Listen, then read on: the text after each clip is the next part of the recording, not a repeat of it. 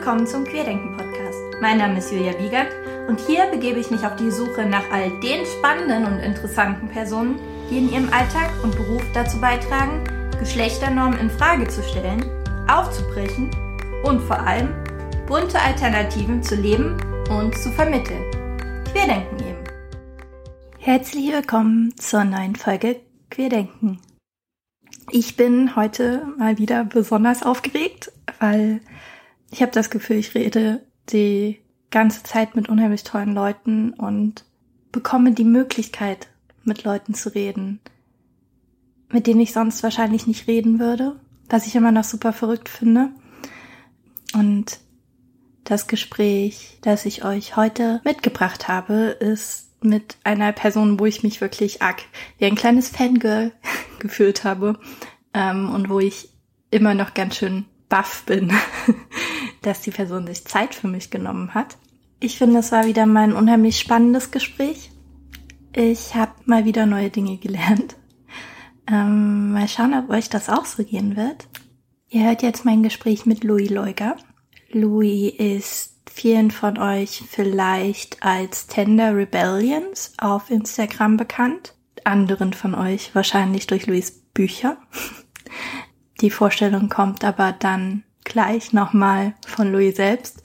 Und wir haben wieder mal über unheimlich viele verschiedene Dinge geredet, darüber, wie man politische Inhalte möglichst vielen Leuten zugänglich machen kann und warum sich diese Frage nicht eigentlich alle Menschen stellen in jedem Beruf, über politische Kunst, über Machbarkeit ähm, als Freelancer, über Grenzen, über liebevolle Neugier, über Call-out Culture und Accountability Spectacles, über gegenderte Kunststile, über möglichst niedrigschwellige Angebote, über tausend Dinge gefühlt. Ähm, meine Liste ist hier gerade noch sehr lang und mir hat das Gespräch unheimlich viel Spaß gemacht. Ich bin diesmal auch ein bisschen stolz über die Soundqualität. Ich merke, ich lerne und langsam wird's. Und deswegen bin ich super gespannt von euch dann auch zu hören, wie ihr es fandet und hoffe, ihr findet es genauso spannend, wie ich es fand und wünsche euch an dieser Stelle erstmal ganz viel Spaß. Herzlich willkommen, Louis. Schön, Hallo. dass du da bist. Danke, dass ich hier sein darf. Ich frage die Person, die ich einlade, am Anfang einmal danach, wie sie sich selber vorstellen. Wer bist du eigentlich und was machst du so? Ähm, hi, ich bin Louis. Ich mache so Illustrationskram im Internet. Hin und wieder schreibe ich auch Bücher. Ich beschäftige mich dabei sehr viel mit feministischen Themen, queeren Themen und so sexualpädagogischen Themen. Und ansonsten wohne ich gerade noch in Leipzig mit meiner Katze zusammen. Ich trinke sehr gerne Kaffee. Ich finde den Frühling sehr gut und ich habe was gegen Rosenkohl und Insekten. Wunderbar. ich glaube, das ist meine Vorstellung. ich glaube, das ist bisher definitiv meine Lieblingsvorstellung. Wie kriege ich die Leute ab jetzt dazu, auch so zu, sich vorzustellen? ähm, sie fragen, welches Gemüse sie am wenigsten gerne haben, vielleicht. Sehr gut. Paprika bei mir übrigens. Das ist der Teufel. Ja, ich habe sehr starke okay. Meinungen zu Paprika. Das ist ein Podcast, deswegen könnt ihr mein Gesicht nicht sehen, aber ich habe gerade ein sehr erstauntes, ähm, erschrockenes Gesicht gemacht bei der Vorstellung, dass jemand Paprika nicht mag. Naja, gut. Ja, Alle Menschen, wie sie das ähm, gerne möchten. Macht auch das Leben als Vegetarierin nicht leichter, ehrlich gesagt. Glaube ich. aber abgesehen von Gemüse ist meine erste Frage tatsächlich, wie kommst du dazu, zu, zu dem, was du gerade machst? Illustrationen, Bücher, ähm, so. Mhm, wie kommst du von dazu, außen keinen Rosenkohl zu mögen? Nein, ähm, ja. Nee, aber es ist halt von, von außen ist das immer so ein Ding, so, wie kommt man dazu, ein Buch zu schreiben? Ähm, in meinem Fall zufällig, um ehrlich zu sein. Also ich habe kein, ich hab kein Kunst studiert, ich habe keine Illustration studiert. Ich habe einen Studiengang gemacht im Bachelor, der heißt Kultur- und Medienpädagogik. Und ich habe in meiner Freizeit nebenher so ein bisschen gezeichnet, weil ich das gerne mache. und auch da schon gerne gemacht habe und irgendwie Lust drauf hatte. Und neben meinem Studium war ich sehr viel ehrenamtlich aktiv in einem Verein für, ach je, wie, wie, wie haben sie sich selber genannt, in einem Begegnungs- und Beratungszentrum für geschlechtliche Vielfalt und sexuelle Identität. Vielleicht habe ich den Namen gerade falsch zusammengesetzt, das war ein, mhm. das ist ein langer Name. Und genau darüber bin ich halt immer wieder in, in auch solche Kontexte gekommen von irgendwie kriege ich über meine feministische Arbeit mit, dass bestimmte Informationen einfach immer wieder gebraucht werden. Und dann mache ich hier irgendwie dieses Pädagogikstudium und dann zeichne ich in meiner Freizeit, hm, was kann man da wohl draus machen? Und hatte so ein bisschen das Glück, dass meine Hochschule von einem erwartet, im letzten Semester nicht nur eine Bachelorarbeit zu schreiben, eine wissenschaftliche, sondern man muss auch eine praktische Abschlussarbeit machen. Mhm. Und mein Gedanke war, ich mache so eine kleine Broschüre, vielleicht so 30, 40 Seiten und äh, schreib da halt mal alles auf, was so in diesen Workshops immer wieder als Fragen auftauchen und mach so ein paar Illustrationen dazu. Ähm, da ist dann ein bisschen eskaliert und da ist dann mein erstes Buch entstanden und ähm, genau, das erste Buch heißt da unten über Vulven und Sexualität, ein Aufklärungscomic. Und dann war es irgendwie um mich geschehen und ich war so, okay, das, das ist das, was ich machen muss. So, das ist hier, danach habe ich gesucht. Genau. Krass. Und jetzt höre ich halt irgendwie nicht mehr auf mit diesem Büchermachen. Total cool. Ja, äh, im Endeffekt hast du die Frage, wie du zu den Themen gekommen bist, dann schon beantwortet. Aber das war jetzt ja nur das erste Thema. Wie ist es beim zweiten Thema? Dein zweites Buch ist Genderkram. Ja, ich glaube, meine Themen kommen sehr viel über das, was mich selber ganz persönlich gerade beschäftigt. Was ja auch total ich dachte im ersten Moment so, oh Gott, das ist jetzt so die arroganteste Antwort, die ich geben könnte. Aber ähm, macht ja auch voll Sinn und der Anspruch von meinen Büchern ist ja auch gar nicht so, ich erkläre euch jetzt, wie das alles läuft, sondern der Anspruch von vor allem bei Genderkram ist ja ein, ich weiß selber noch gar nicht alles und alle an anderen Menschen wissen auch noch nicht alles und es gibt irgendwie so viele verschiedene Perspektiven und lasst uns mal gemeinsam irgendwie dieses Thema mehr erkunden. Und das ist so ein bisschen mein Ansatz beim Büchermachen allgemein, dass es halt irgendwie eine Wissensvermittlung so ein bisschen auf Augenhöhe ist. Mhm. Ähm, und ich deswegen auch dieses illustrierte Sachbuch als Medium total gerne mag. Das ist nicht so ein klassisches, ich mache jetzt ein Sachbuch und schreibe hier wichtige Texte und benutze ganz viele komplizierte Wörter. Ähm, so, das ist nicht so mein Ding. Ähm, also meine, meine Themen kommen ich würde sagen, zu einem Teil aus so feministischen Diskursen, die einfach gerade irgendwie stattfinden in der Welt, zu einem Teil aus eigenem Interesse und dann zu einem Teil aus dem Interesse von meinem privaten Umfeld.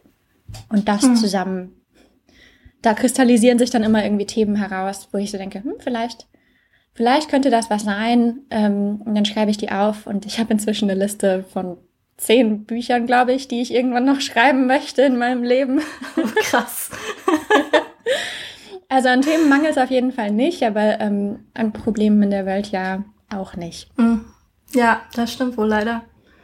Warum genau die Verbindung zwischen so schriftlichem Medium und dem zeichnerischen? Also, weil, weil das, ich, ich kenne einfach nicht so viele Bücher in der Art, die so dieses illustrierte Sachbuchformat haben. So, ich lese unheimlich viele Graphic Memoirs, die ja auch Non-Fiction sind, aber wirklich dieses Erklärende quasi ähm, habe ich einfach noch nicht so oft gesehen und von daher finde ich das total spannend, dass du das ausgewählt hast. Also möchtest du auch ein paar Büchertipps haben? Gerne. ähm, es gibt eine ganze Reihe, die heißt Graphic Guide und es gibt zum Beispiel Queer, a Graphic Guide, Communism, a Graphic mhm. Guide, ähm, Gender, a Graphic Guide. Und da ist auch so dieses Format von illustriertes Sachbuch. Dann natürlich die Bücher von Liv Strömquist, die kennen vielleicht mhm, auch viele stimmt, einfach. Ja. Es gibt einen Comic, der heißt Rebellische Frauen oder so, wo auch so die wo einfach ähm, rebellische Frauen vorgestellt werden. Wer hätte mhm. das gedacht bei dem Titel? Oder auch äh, eine kleine Geschichte des Feminismus von Antje Schrupp. Ähm, es gibt Beispiele, super viele sind es nicht, das stimmt. Mich spricht einfach das Medium extrem an. Ich habe da voll Spaß dran, das umzusetzen. Und das reicht mir, finde ich, als Grund. Also ich könnte jetzt auch noch, ich könnte jetzt noch in so ein ganzes wissenschaftliches Essay verfallen darüber, was Comics für besondere Vorteile haben. Weil, also haben sie halt auch, so sie, sie sind halt auf eine gewisse Art und Weise niedrigschwelliger, weil, also können einfach andere Leute nochmal erreichen, weil wenn du einfach nur ein Buch hast, in dem nur Sachtexte drin sind, wer liest sowas? So lesen das Menschen, die zu Hause sowieso gewöhnt sind, Sachtexte zu lesen und vielleicht auch schon über politische Themen sprechen oder lesen das dann auch Leute, die vielleicht noch gar keinen Zugang zum Thema haben. Ich vermute ja letzteres eher äh, nicht. Also es gibt schon auch irgendwie gute Gründe, das zu machen, aber ich glaube, ich könnte mich gar nicht dazu zwingen, solche Bücher zu machen, nur weil ich es pädagogisch oder politisch wichtig und gut finde, wenn ich keinen Spaß dran hätte. Weißt du, was ich meine? So mhm. es ist immer noch so ein Ding ja. von, ich habe vor allem Spaß dran. So ich gehe voll drin auf. Mir bereitet es 3000 Prozent Freude. Und ich habe das Glück dafür, bezahlt zu werden. Also warum nicht? Ein Traum. Ja, wirklich.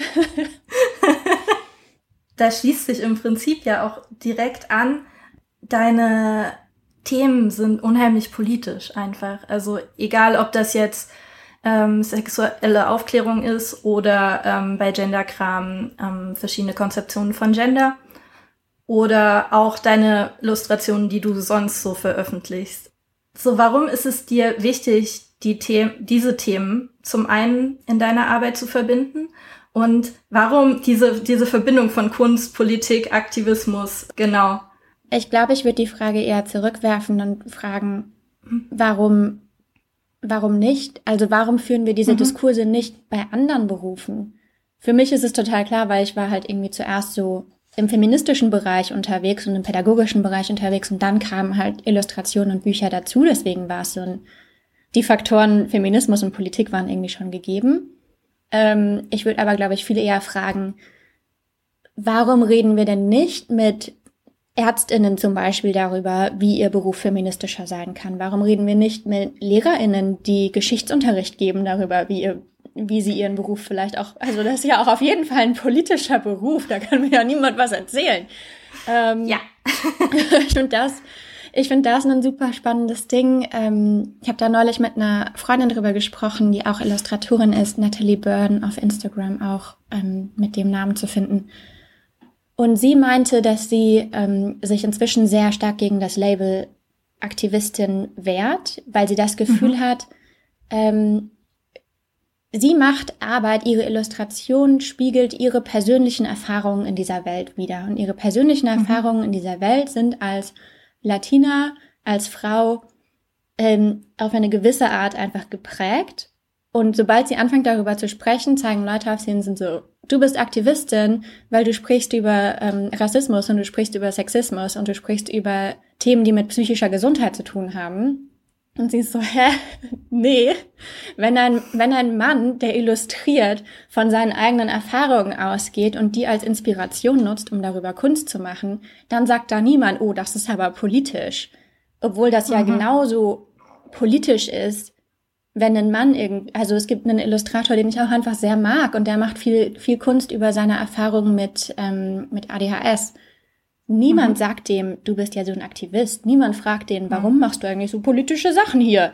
Weil er kann das halt machen. Er kann sich halt aussuchen, worüber er reden will als Mann. So cool. Ja. Deswegen würde ich, glaube ich, die Frage von, warum mache ich das, irgendwie, mhm. ich mache das halt, weil es sind halt Themen, die mich beschäftigen und mich betreffen. Warum macht ihr das nicht? Also, weißt du, was ich meine? Ja, nee, total. Kann ich absolut verstehen.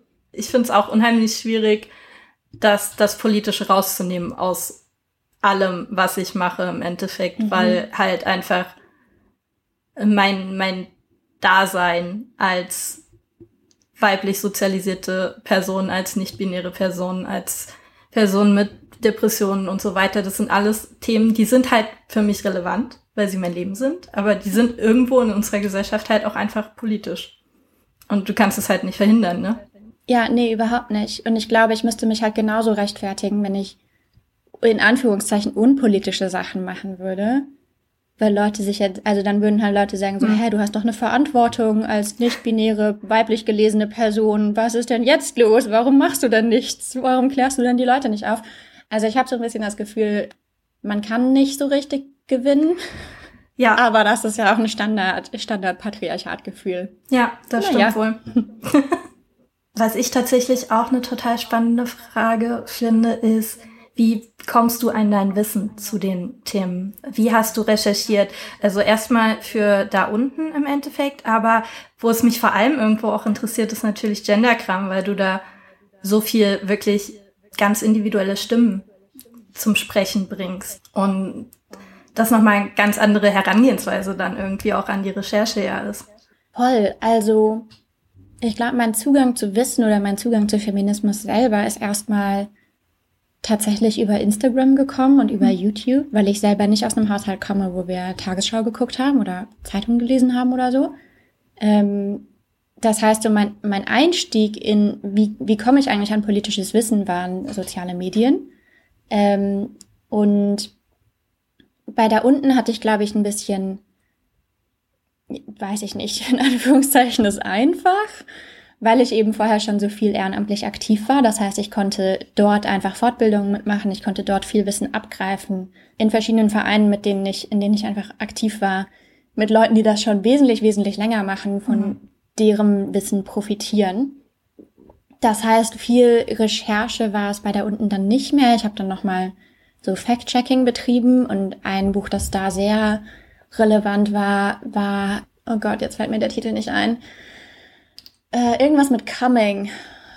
Das ist dieses, das hat im, im Deutschen so einen ganz absurden Titel mit das neue Frauen-Sex-Buch ist der Untertitel. Oh, das, das kenne ich, glaube ich, gar nicht. Im, Im Englischen ist der Titel total in Ordnung. Das ist auch so ein super Feminist, also auch eine feministische Herangehensweise an so eine Studie über ähm, die Vulva und über Sexualität. Mhm. Aber dieser Untertitel ist einfach jedes Mal so, das neue Frauen-Sexbuch? Hä? Das drückt irgendwie nicht das aus, was drin steht.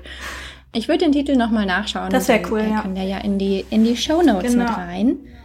Genau, das habe ich zum Beispiel dafür dann noch gelesen. Ähm, es gibt auch so eine Broschüre zu Das Jungfernhäutchen gibt es nicht, zum Beispiel. So, solche Sachen habe ich dann irgendwie nochmal bewusst nachgeschlagen. Da wusste ich aber schon, wonach ich suche. Also das mhm. war weniger so ein, ich muss jetzt irgendwie recherchieren und habe noch gar nichts, sondern ich wusste, das sind die Themen, die ich noch brauche. Und dann findet man das, glaube ich, auch. Mhm.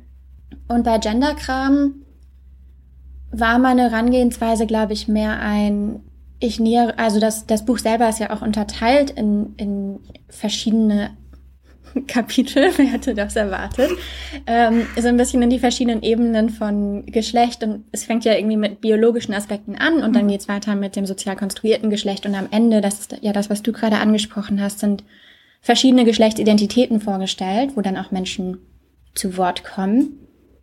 Und da bin ich so ein bisschen so vorgegangen, dass ich selber mich durch diese Ebenen so ein bisschen so durchgeboxt habe und mich gefragt habe, so, okay, wenn ich jetzt jemandem versuche, Geschlecht zu erklären, wenn ich versuche, mir selber Geschlecht zu erklären, wo fange ich an?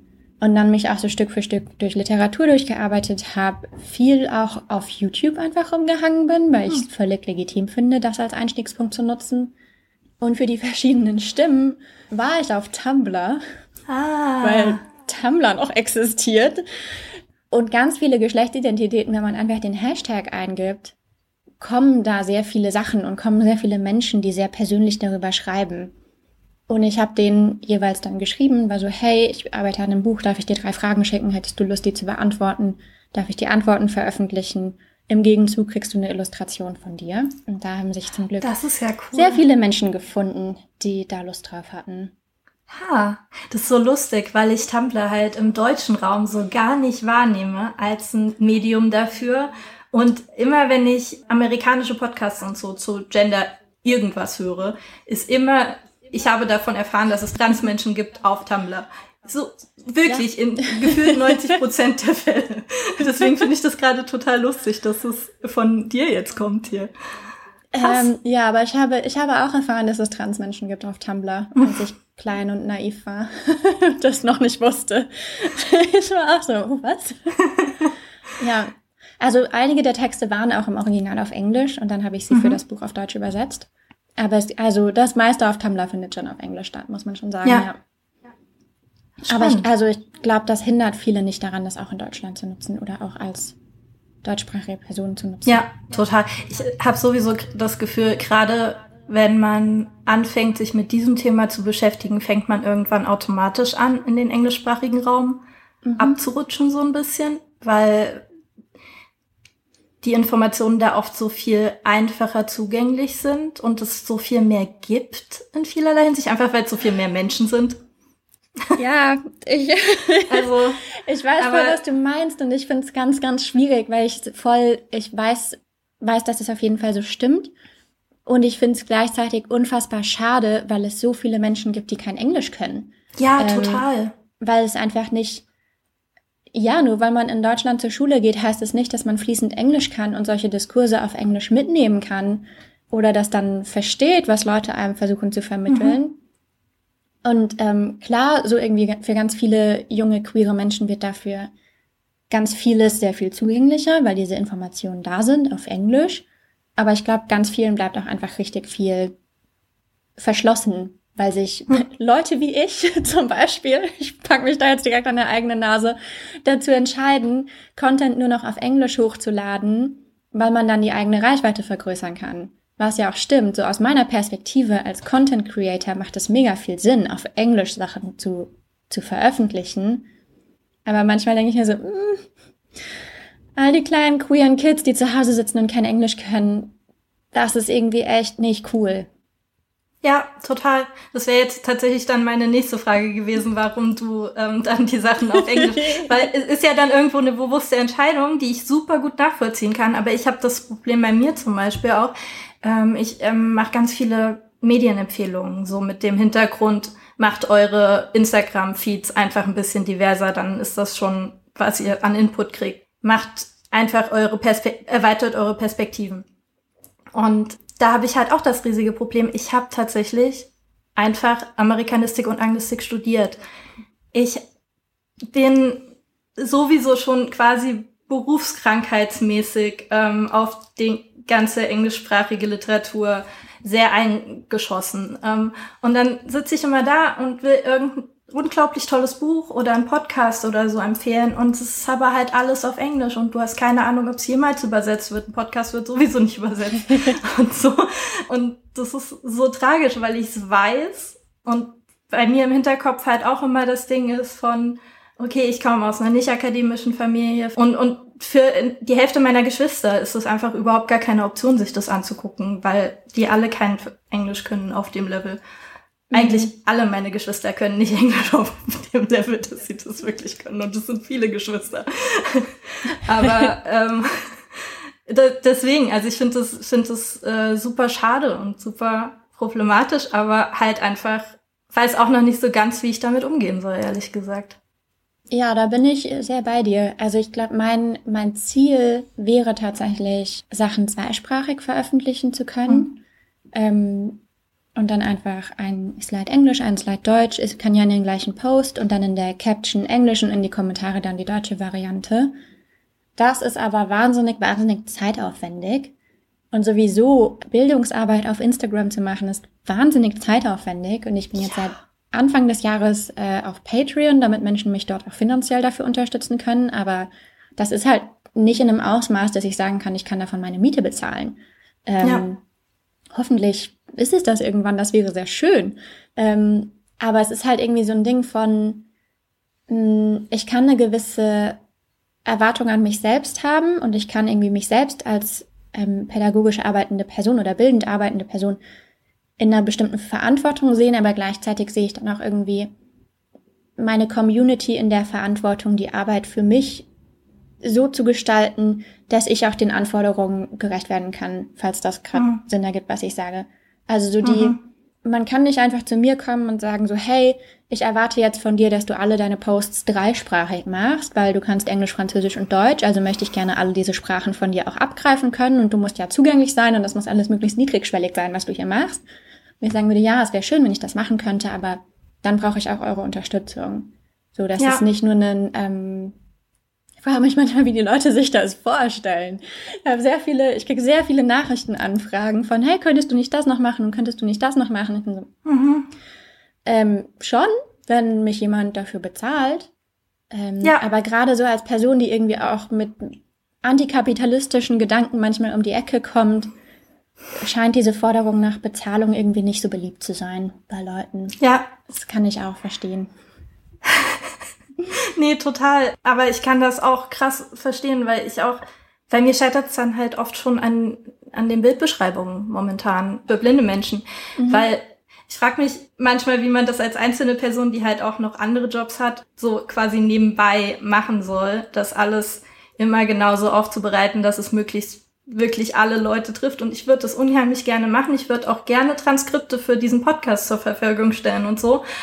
Ich habe einen, einen Bruder mit mit einer Hörschädigung und so. Also so, ich, ich kenne die Probleme, aber ich, ich habe einfach nicht die Ressourcen dafür. Und das mhm. ist das finde ich auch einen, ich finde das auch eine, einen spannenden Ansatz von äh, ich habe mich neulich mit einer Person drüber ausgetauscht, die meinte, sie kriegt ganz oft Nachrichten von wegen, naja, du hast ja jetzt fast 20.000 Follower und mit 20.000 Followern hat man halt eine größere Verantwortung als mit 200.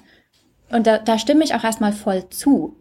Aber 20.000 Follower bedeuten halt nicht, dass es irgendwie eine Woche vorher an der Tür geklingelt hat und jemand gesagt hat, hier, herzlichen Glückwunsch, du hast die 20.000 geknackt. Hier ist jetzt dein kostenfrei zur Verfügung gestelltes Social Media Team und wir haben dir eine Million Euro aufs Konto überwiesen. So, das, das heißt es halt einfach nicht. So ist es halt trotzdem immer noch nur eine einzelne Person, die da irgendwie das rockt. Und ich glaube, ich wünsche mir manchmal von Leuten, die auf Instagram vor allem konsumieren, dass sie das ein bisschen mehr auf dem Schirm behalten. So dass das mhm. echte Personen sind, die da diese Profile machen, dass das nicht einfach nur so ein Ding ist von, ah ja, ich habe mal eben was gezeichnet, war in fünf Minuten fertig, ich hatte gerade nichts Besseres zu tun. Weil so von, von meiner Perspektive aus kann es auch manchmal voll frustrierend sein zu wissen, oh, ich habe jetzt da vier Stunden Arbeit in was reingesteckt und man weiß ja irgendwie vorher immer nicht so ganz, was kommt auf Instagram gut an und was äh, mhm. interessiert irgendwie keine Sau. Und ganz oft sind es dann diese Sachen, wo ich so denke, das wird richtig gut und stecke richtig viel Arbeit rein und dann kriegt das irgendwie so zehn Prozent weniger Likes als alles andere und Leute schauen es irgendwie zwei Sekunden an und man so, oh. ja. na gut, ähm, auch, auch in Ordnung. ähm, oh Mann. Also ja, ist voll okay. So, ähm, es gibt ja auch noch, gibt ja auch genug Sachen, die dann sehr gewertschätzt werden. Aber so was, was so Anforderungen angeht und Erwartungshaltungen, würde ich mir, glaube ich, häufiger wünschen, dass Leute sich bewusst machen, wie viel Arbeit da drin steckt, wie viel unbezahlte Arbeit auch und wer die eigentlich leistet. Ja, absolut. Wie findest du da deine Grenzen im Endeffekt? Weil das ist ja auch so eine Sache, also im Endeffekt kannst du die ganze Zeit auf Instagram rumhängen und auf irgendwelche Sachen antworten dann und noch irgendwas teilen und was weiß ich. Ähm, aber das geht ja auch nicht. und das ist auch nicht der Sinn der Sache. Überhaupt nicht. Wie, wie gehst du damit um?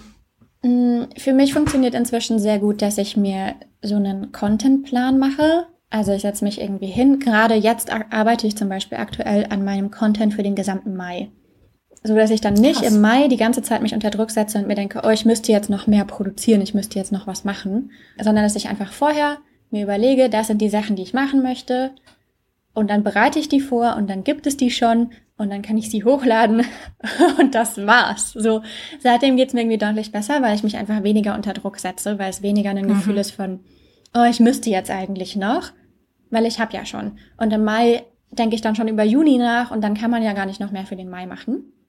Weiß nicht, ja. für mich, für mich funktioniert diese Logik total. Ich kann mich sehr gut selbst reinlegen, scheinbar. ähm, und ich habe festgestellt, dass ich gut damit fahre, dreimal die Woche zu posten. Dass dreimal mhm. die Woche posten für mich heißt, meine Reichweite wächst, was ja auch ein total blöder Anspruch ist. Ich mag diesen Anspruch überhaupt nicht aus so einer kapitalismuskritischen Perspektive betrachtet von, ich möchte ja nicht immer irgendwie größer, weiter, besser, schneller, whatever. Gleichzeitig hängt aber halt für mich mein Job dran. So, ich weiß, mit einer höheren Reichweite kriege ich mehr Aufträge, heißt, ich kann meine Miete zahlen. Deswegen ist es dann ja doch irgendwie ein Ziel. Und ich habe festgestellt, mit drei Posts die Woche, das funktioniert für mich gut, der Algorithmus vergisst mich nicht.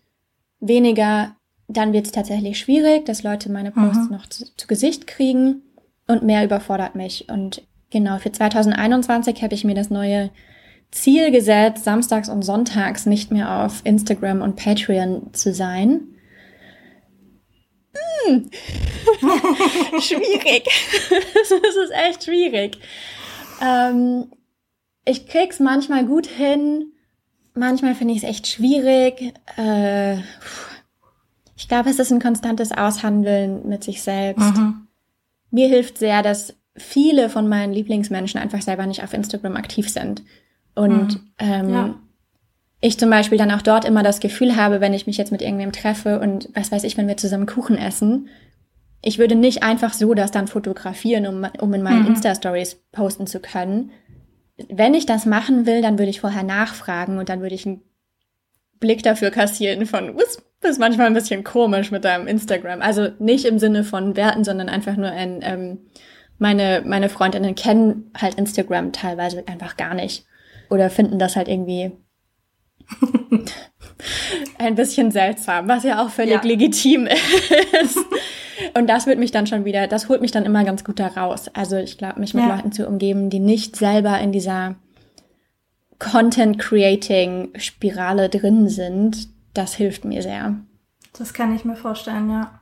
Was ich bei dir auch total spannend finde, ist, in dieser ganzen feministischen Bubble hat man so viel, dass man so Druck fast kriegt, Sachen persönlich von sich zu teilen. Mhm dass man da sehr klar als Person irgendwie dahinter steckt, sonst verschwindet man so ein bisschen, habe ich das Gefühl. Und das ist bei mir gerade auch immer mehr so ein Aushandlungsprozess von, wie viel mache ich da jetzt gerade eigentlich die Bildungsarbeit, die ich eigentlich machen möchte und wie viel teile ich nebenbei irgendwie noch von mir.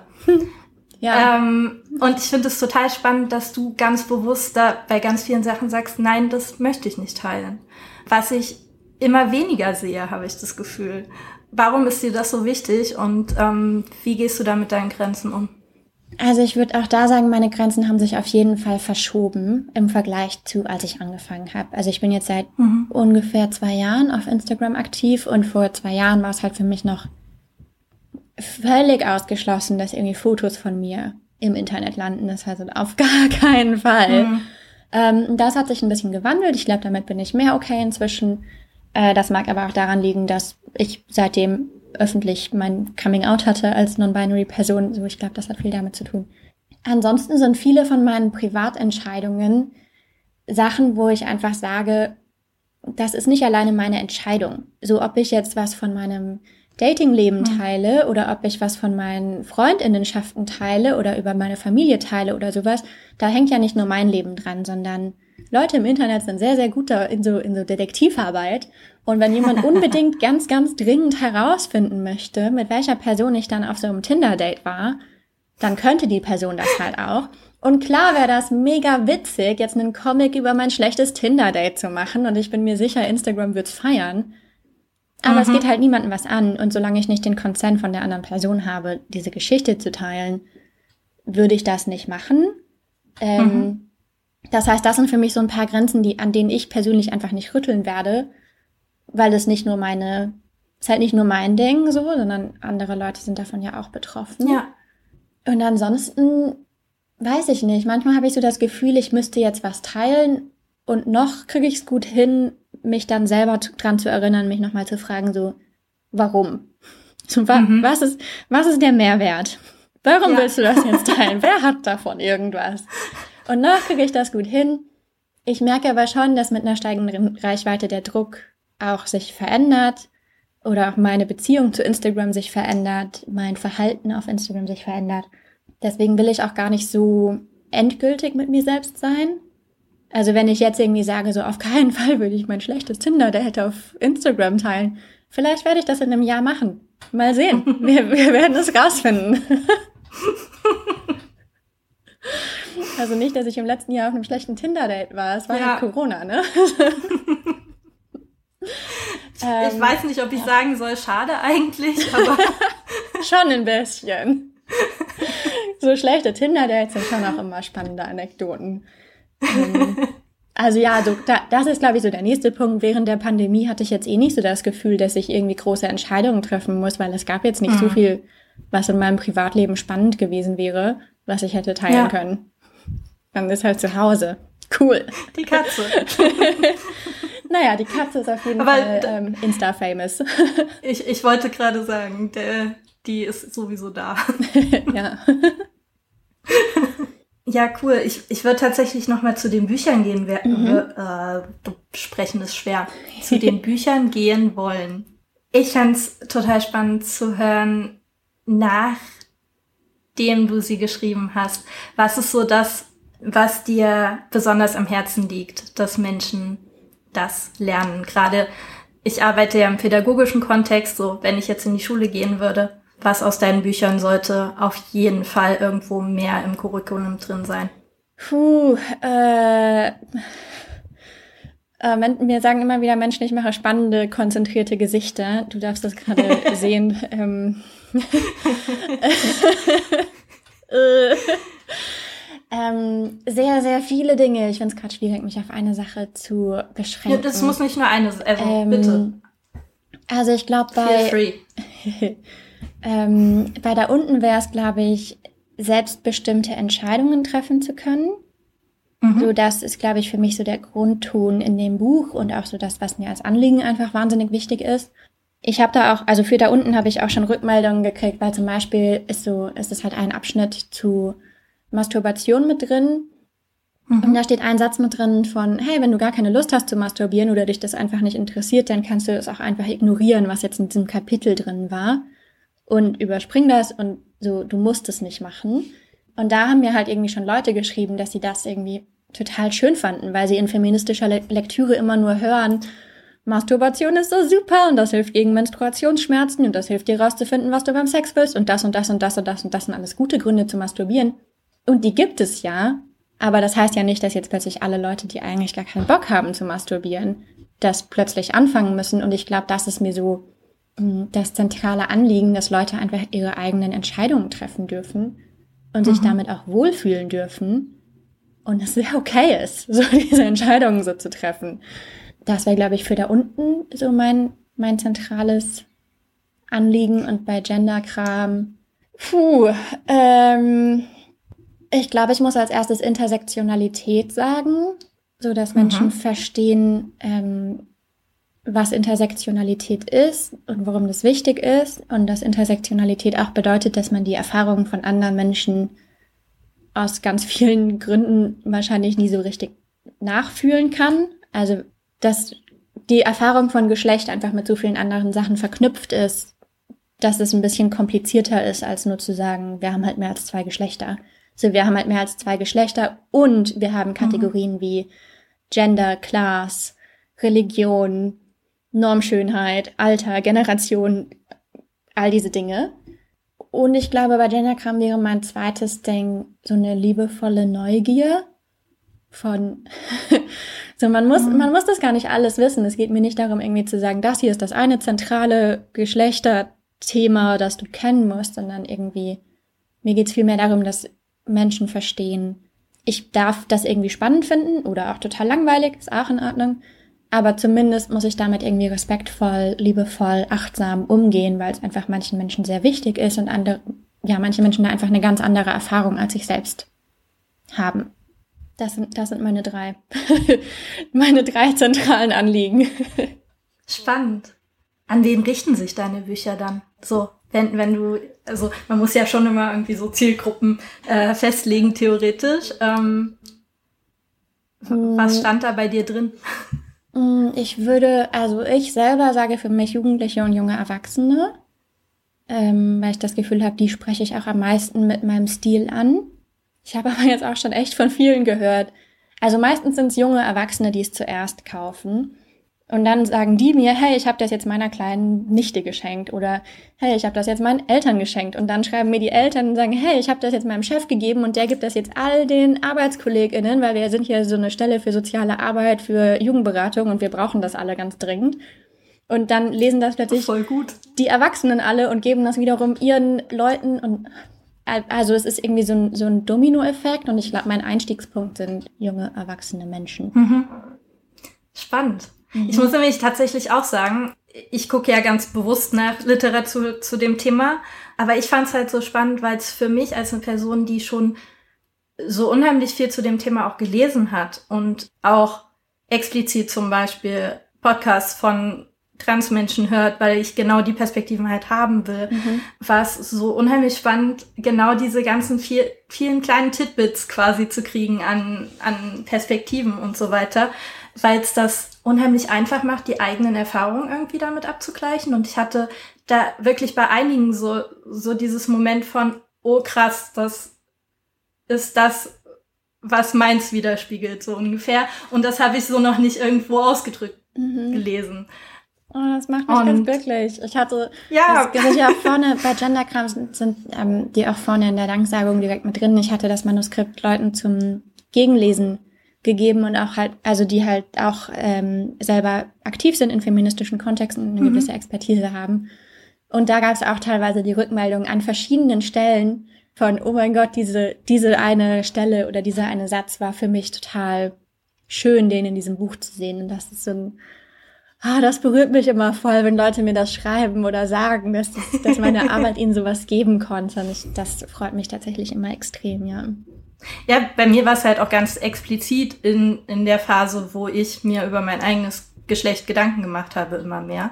Dass das wirklich zum Teil dann Sachen waren, wo ich, weil, weil man ja schon immer anfängt, sich zu vergleichen mit anderen mhm. Transmenschen und dann immer denkt so, aber meine Erfahrung ist nicht die, die ich sonst überall wahrnehme. Und bin ich das denn dann?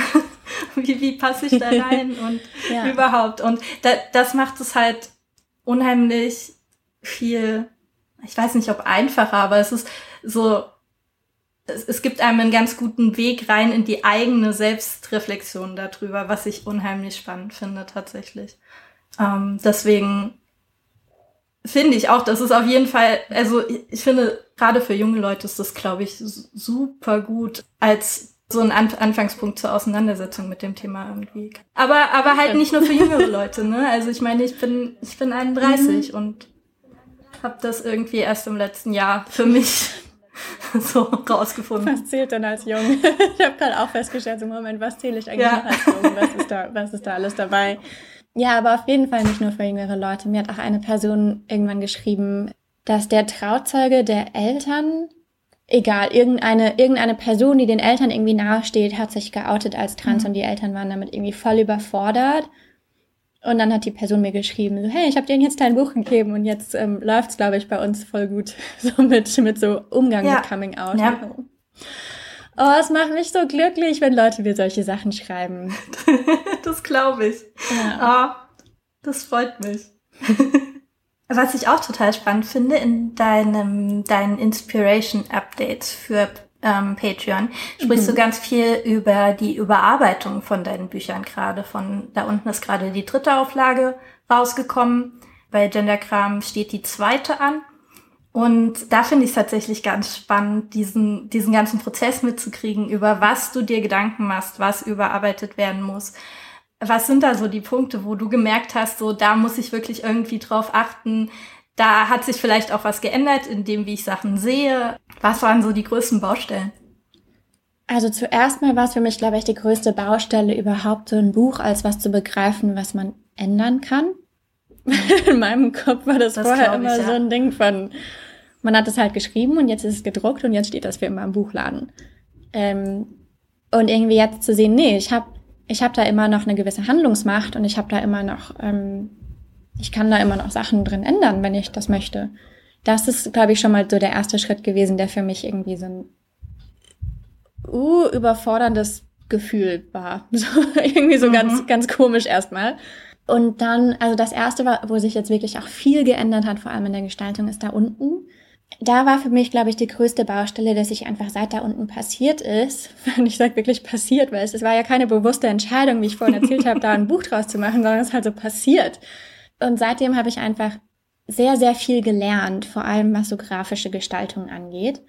Mhm. Und da unten selber ist in, das hat nur sechs Farben insgesamt. Falls, also falls irgendjemand das noch nie gesehen hat, das sind ja irgendwie so sechs Farben und alles ist halt irgendwie in diesen sechs Farben gemacht und auch keine, keine Hautfarben, gar nichts, sondern alles ist halt irgendwie so gelb, orange, blau, rot und noch irgendwas anderes. Und als ich da unten gemacht habe, in der ersten Fassung, war in meiner Logik das total klar. Äh, ah ja, wenn ich eine Person mit lila Linien mache und die andere Person mit gelben Linien, dann kann man ja sehen, dass die verschiedene Hautfarben haben. Ich habe jetzt dann in der Zwischenzeit gelernt, kann man nicht. So ist es.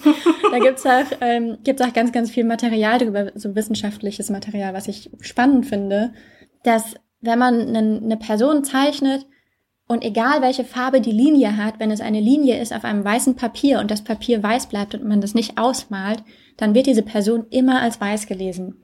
Weil das einfach so unser, so vor allem von weißen Menschen halt, das ist einfach so der weiße Standardblick ja. von, ah ja, das ist eine weiße Person. Und ich wurde auch ein paar Mal dafür kritisiert, dass keine BIPOC in da unten drin sind. Und ich dachte so, hä, doch, schau doch, die Person ist lila gezeichnet. ähm, oh das habe ich jetzt geändert.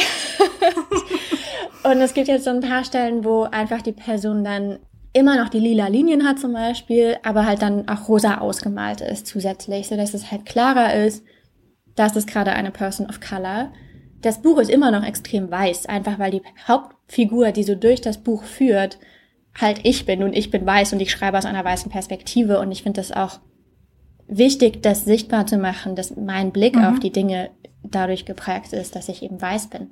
Aber es ist auf jeden Fall nochmal, ja, auch, auch da, so die Person hat jetzt ein bisschen Körperfett, das ist ganz nett. So, also einfach so, so grafische Gestaltung. Ich habe einfach jetzt ein paar Fähigkeiten mehr und das war mir sehr wichtig, mhm. das zu überarbeiten und das anzupassen. War aber auch sehr, sehr, sehr viel Arbeit und auch da unbezahlte Arbeit. Das ist wieder so ein Punkt, wo ich gemerkt habe, so ich ziehe mich selber in eine Verantwortung, die ich, der ich irgendwie gerecht werden möchte, die ich sehr ernst nehme, bei der ich dann aber gucken muss, so wie, wie gehe ich da mit meinen Ressourcen um ist jetzt so passiert, habe ich jetzt gemacht, war mir wichtig. Ich hoffe, dass ich jetzt die nächsten fünf Auflagen nicht nochmal so viel ändern werde. Mhm. Mal schauen. Und bei Genderkram sind es vor allem Kleinigkeiten, glaube ich. Also mir sind an ein paar Stellen richtig dumme Tippfehler unterlaufen, mhm. die einfach einige Menschen dann, also es haben dann auch einfach alle übersehen. Zum Beispiel an einer Stelle steht Bundestag statt Bundesrat. Das ah. war auch dann inhaltlich falsch. Die Namen von einigen Menschen sind falsch geschrieben. Also zum Beispiel die Johns Hop Hopkins University heißt irgendwie anders. Und der schlimmste Fehler für mich ist, dass Kimberly Crenshaw, die Person, die den Begriff Intersektionalität geprägt hat, in ihrem Namen ist auch ein Tippfehler drin. Solche Sachen sind mir einfach sehr, sehr wichtig jetzt rauszunehmen. Und ansonsten mm, sind es, glaube ich, so vor allem Kleinigkeiten. An einer Stelle habe ich mhm. irgendwie eine Ebene ausgeblendet in der Illustration und das sieht total komisch aus. So, ich sehe das total, alle anderen sehen das bestimmt nicht. ähm, an ein paar Stellen finde ich die Illustrationen zu dunkel. Da werde ich das jetzt ein bisschen, die, die Sättigung und Helligkeit sozusagen ein bisschen ändern, damit die Farben ein bisschen mehr strahlen. Also das sind vor allem wirklich Kleinigkeiten. Mhm. Wobei ich auch da sagen muss, seit Genderkram hat sich mein Stil auch schon wieder verändert und ich hatte so einen kurzen Moment von, ich möchte das ganze Buch nochmal zeichnen. Was ich nicht machen werde aber ich hätte schon Lust. Ja, mal schauen. Vielleicht, vielleicht ähm, werde ich irgendwann noch einen, ein Folgebuch machen und dann da nochmal neue Dinge aufnehmen oder so, keine Ahnung. Das, das finde ich tatsächlich eine total, total spannende Sache, eben diese, die, wenn du über die Zeit dann deine Entwicklung quasi siehst und so, die Sachen sind halt da, ne? Und du mhm. kannst sie nicht mehr so richtig ändern. Und wie geht's dir da? Mit, dass du so viel da in den Äther schickst irgendwie und der ist dann da. Und äh, ich meine, es geht ja nicht nur um künstlerische Sachen, sondern auch um, um die Inhalte, wo sich ja potenziell auch immer Sachen mal ändern können, sich weiterentwickeln können, du einfach mehr gelernt hast. Oh, das macht mir, um ehrlich zu sein, richtig viel Angst. Also, gerade wenn man sich, wenn man sich so Callouts anschaut, ich habe gestern erst ein Video geschaut von ContraPoints, einer Trans-YouTuberin. Mhm. Auch extrem gute Videos, kann ich sehr empfehlen. Ähm, und sie hat ein Video, das eine Stunde und 40 Minuten lang ist zum Thema Cancel Culture. Ähm, und ich weiß, der Begriff ist umstritten und die, also weil ja das eigentlich aus so rechten Ideen kommt und rechte Menschen immer sagen so, oh, man darf ja heute gar nichts mehr sagen, das ist ja totale Cancel Culture. Der Gegenbegriff wäre Accountability Spectacle habe ich äh, neulich gelernt, dass wenn hm. Leute in linken feministischen Bubbles sich gegenseitig accountable halten wollen, also in Verantwortung ziehen wollen und dann das aber zu so einem Riesenspektakel aufblasen und man so als betroffene Person einfach gar nicht mehr weiß, wo oben und unten ist, mhm. da habe ich echt ein bisschen Angst vor, dass irgendwann mir ein Fehler passiert, was ja voll sein kann. So, ich bin auch nur ein Mensch, so Fehler passieren halt.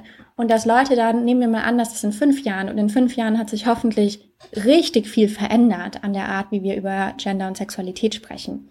Und dann geht jemand hin und kramt Posts von mir raus von 2018 und kramt so die Erstauflage von meinen Büchern raus und ist so, hier, schaut her, ich habe Beweise gefunden, warum das ein schlechter Mensch ist.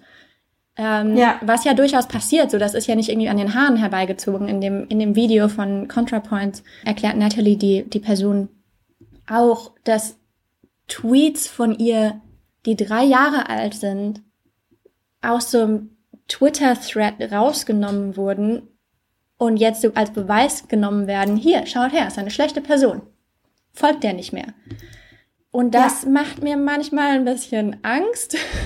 aber ja, ich glaube, gerade stecke ich auch sehr in der Angst drin, weil ich das Inspiration Update, das, wie gesagt, mein, mein Patreon-Podcast, ich habe heute die nächste Folge aufgenommen, in der es eben ganz konkret mhm. um Accountable, Accountability Spectacles geht. Das heißt, ich habe mich die letzten Tage etwas sehr viel damit beschäftigt und bin deswegen noch voll, okay. Oh voll in dieser Schiene drin von, oh Gott, oh Gott, oh Gott, was werde ich nur tun, wie werde ich damit umgehen? Ähm, ich werde dann bestimmt irgendwelche Wege damit finden, damit umzugehen. So ja. andere Leute haben das auch schon geschafft. Ähm, und versuche irgendwie da sehr viel, ja, mich selber einfach immer wieder daran zu erinnern, dass ich nur ein Mensch bin und dass es völlig legitim ja. ist, dass ich am Lernen bin.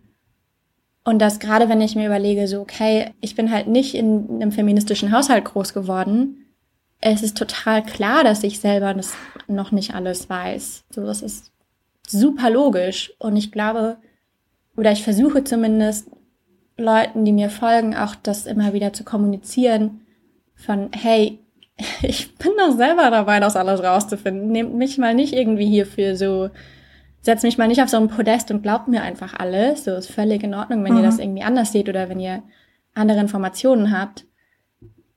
Und ich hoffe, dass das dazu führt, dass Menschen nicht das Gefühl haben, dass sie jetzt meine Aussagen canceln müssen. Also das ist eine Sache, die mir bei deiner Arbeit immer auffällt.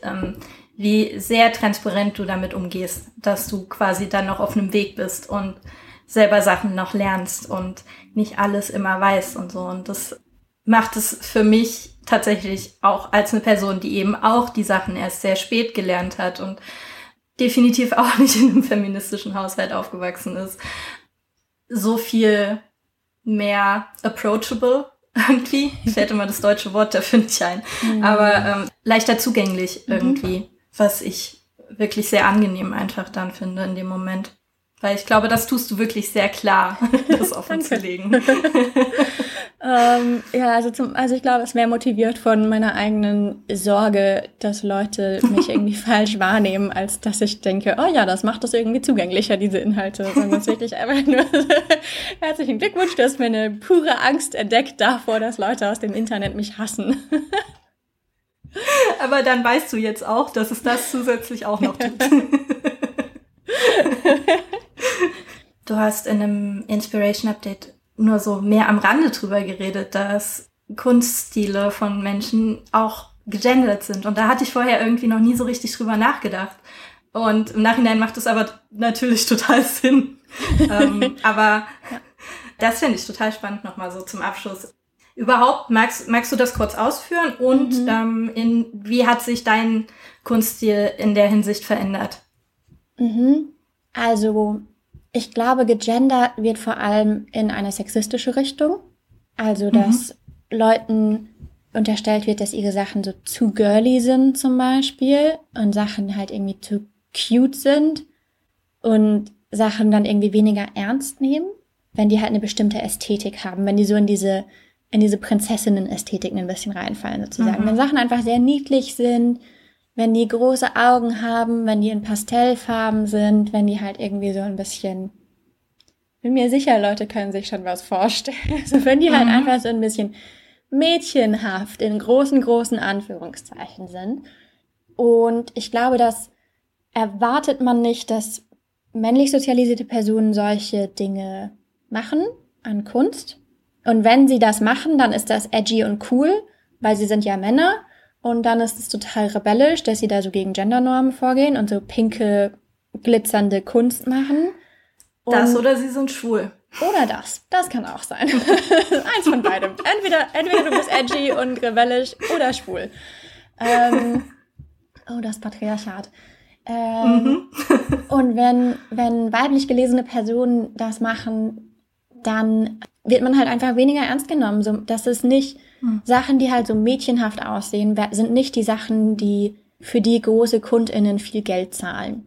So, ist halt leider einfach so. Und Ja. ganz extrem ist es mir aufgefallen bei einem Freund von mir. Man findet ihn auf Instagram mit Owen Davy Draws.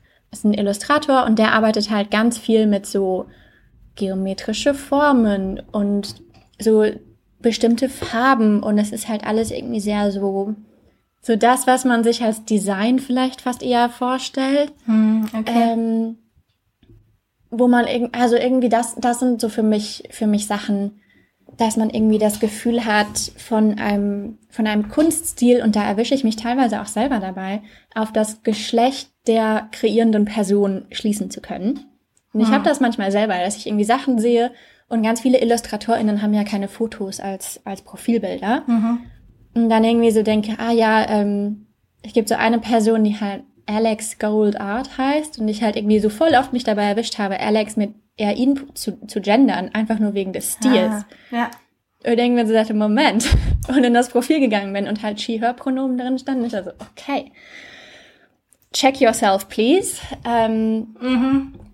und das halt ganz, ganz, ja, das irgendwie ganz krass finde und so mit meinem eigenen Stil da auf jeden Fall auch immer noch am struggeln bin, weil ich, glaube ich, auch meinen eigenen Stil immer noch am Finden bin, auch. So, Mhm. also, der hat sich in den letzten zwei Jahren irgendwie so arg verändert und ich glaube auch nicht, dass das aufhören wird, sich zu verändern oder ich wünsche mir, dass das nicht aufhören wird, es sich zu verändern.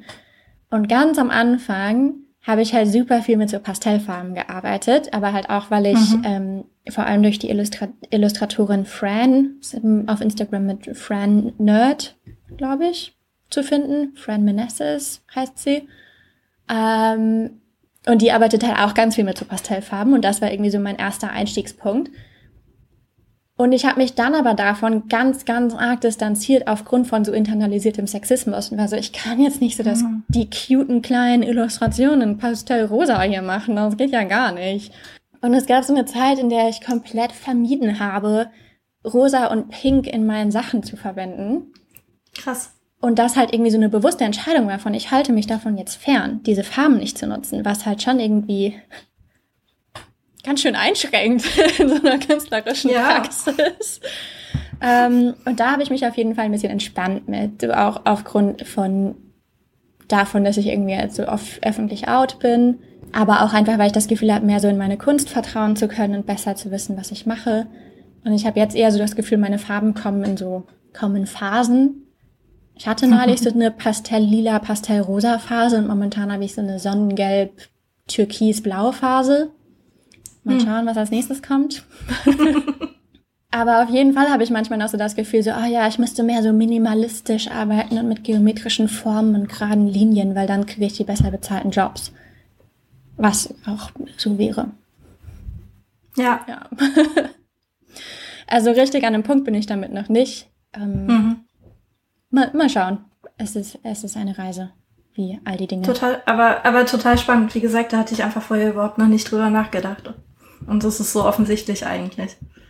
Es fängt ja Wieder schon so fängt, bei, bei so Comics zum Beispiel fängt das ja schon an, wenn man sich irgendwie anschaut, wie sind, wie sind die Marvel Comics gezeichnet, die Mhm. ja sich eher an ein männliches Publikum richten, im Vergleich zu, wie sind ja, Wings, diese, was es jetzt als Netflix-Serie gibt, war das auch mal ein Comic? Ich glaube schon, ne? Oder zumindest eine. Zeichentrickssache. Das hatte auf jeden Fall, ich habe irgendwie gezeichnete Feen im Kopf und die haben ja einen ganz anderen Stil. Mhm. Schon allein von der, von der Schattierung, von den Farben, von den Kontrasten. Das ist ja total klar, dass wir, dass wir irgendwie, wenn wir Kindern gegenderte Kunst geben, dass dann diese Kinder auch gegendert Kunst produzieren. So. Ja. Absolut. Wieder was gelernt. Mhm, Schön. Aber dann würde ich jetzt tatsächlich zu den Abschlussfragen übergehen. Mhm. Wo findet man deine Arbeit? Ähm, man findet mich überall im Internet mit Tender Rebellions, also mit diesem Handle auf Instagram oder mit tenderrebellions.com auf meiner Webseite oder mit Tender Rebellions auf Patreon und möglicherweise auch bald auf Facebook und Twitter. Noch nicht, aber vielleicht bald. Mal schauen. ja. Sehr gut.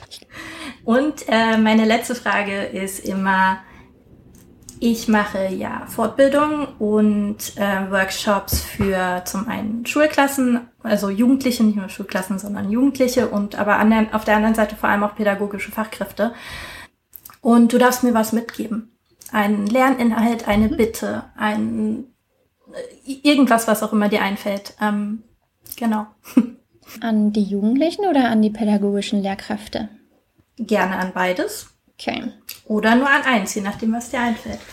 also ich glaube, für die Jugendlichen habe ich es vorhin mit den Büchern und den zentralen Anliegen schon so ein bisschen beantwortet, weil dort wirklich mir so einen auf der einen Seite Selbstbestimmung und auf der anderen Seite aber so eine offene Neugier und achtsame, liebevolle Haltung. Das sind, glaube ich, so für Jugendliche meine zentralen mhm. Wünsche. Und für pädagogische Fachkräfte ist mir, glaube ich, wichtig, die eigene Verantwortung dass man irgendwie diesen, falls es komische Geräusche im Hintergrund ist, das ist meine Katze, die gerade ihren Futternapf versucht leer zu schlecken, obwohl er schon lange leer ist. Das klingt ein hm. bisschen lustig. Ähm, für pädagogische Fachkräfte ist mir, glaube ich, vor allem wichtig, dass sie ihre Position ernst nehmen und das dann auch gegenüber eventuellen Vorgesetzten gut erklären können, dass sie Geld dafür kriegen, sich weiterzubilden, zum Beispiel. mhm. ähm, also so mein, meine persönliche Erfahrung mit Lehrkräften ist einfach, ich habe mein Abi nachgeholt und es gab eine Englischlehrerin, die wahnsinnig engagiert war. Niemand hat sie dafür bezahlt, extra viel Zeit mit mir zu verbringen. Und sie hat sich das aber ja. sehr zu Herzen genommen, weil sie wusste, dass ich alleine wohne, mein Abi nachhole und bei mir es ein bisschen schwieriger ist als bei allen anderen 17-Jährigen, die noch so das Pausenbrot von Mama geschmiert kriegen.